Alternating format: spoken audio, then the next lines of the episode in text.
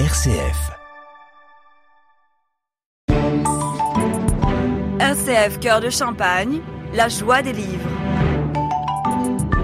Et c'est parti pour une nouvelle chronique de la récré des livres avec Clélia. Bonjour Clélia. Bonjour Magali. Aujourd'hui, je crois que tu vas nous présenter oh, un gros livre. Ah oui, c'est un, un, un pavé. c'est une brique. Je vais vous présenter euh, Une sacrée mamie, qui est une belle histoire, qui raconte euh, l'histoire d'un, d'une maman qui travaille dans un restaurant et qui ne peut plus, qui ne peut plus s'occuper de ses enfants, car ce restaurant lui prend trop de temps. C'est le début, c'est un peu triste au début parce que c'est vraiment, elle doit se séparer d'un de ses enfants et du coup, euh, elle va envoyer le plus petit chez la mamie, ce qui veut vraiment briser le Elle cœur. habite, elle habite où la mamie? La mamie habite en pleine campagne, vraiment perdue en pleine campagne. Au tout début, le petit garçon, il connaissait pas trop la mamie, il l'avait pas trop vue, donc vraiment, il connaît pas grand chose. Et puis quand il ira à l'école, ça se passera pas très bien parce que bah il avait pas ses copains. Il a pas de copains, il a pas d'amis. Il est un peu l'inconnu quoi. En fait, il va apprendre ce que ça fait de vivre à la campagne. Il savait pas par exemple faire des le soir, il se couchait tout seul, mais il n'avait pas sa maman.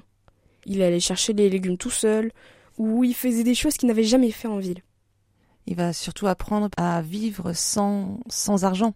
À vivre sans vraiment- argent. C'est vraiment quelque chose qui ressort vraiment de ce livre-là, Oui. où la mamie, elle est, elle est pauvre, mais en même temps, c'est euh, une pauvre joyeuse parce qu'elle euh, elle profite de la vie malgré tout, et elle profite de tous ces petits cadeaux de la vie. Oui, c'est ça.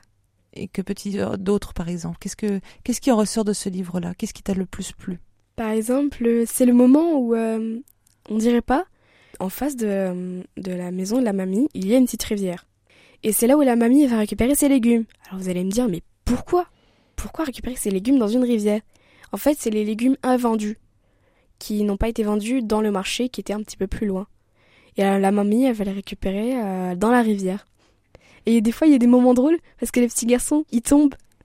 Et c'est c'est rigolo, je trouve. c'est rigolo, mais en même temps, tu récupères plein de légumes. Je trouve que c'est c'est bien.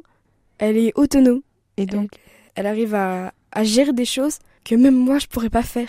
c'est un manga, c'est ça? Oui, c'est un manga, un très gros manga. Et euh, donc ce, ce manga te permet un peu de voir la vie euh, autrement, de se dire qu'il n'y a pas que l'argent dans la vie et qu'on peut euh, très bien vivre autrement et sans forcément dépenser beaucoup d'argent. Et en se débrouillant, c'est comme ça. Je trouve que c'est une belle histoire, en tout cas.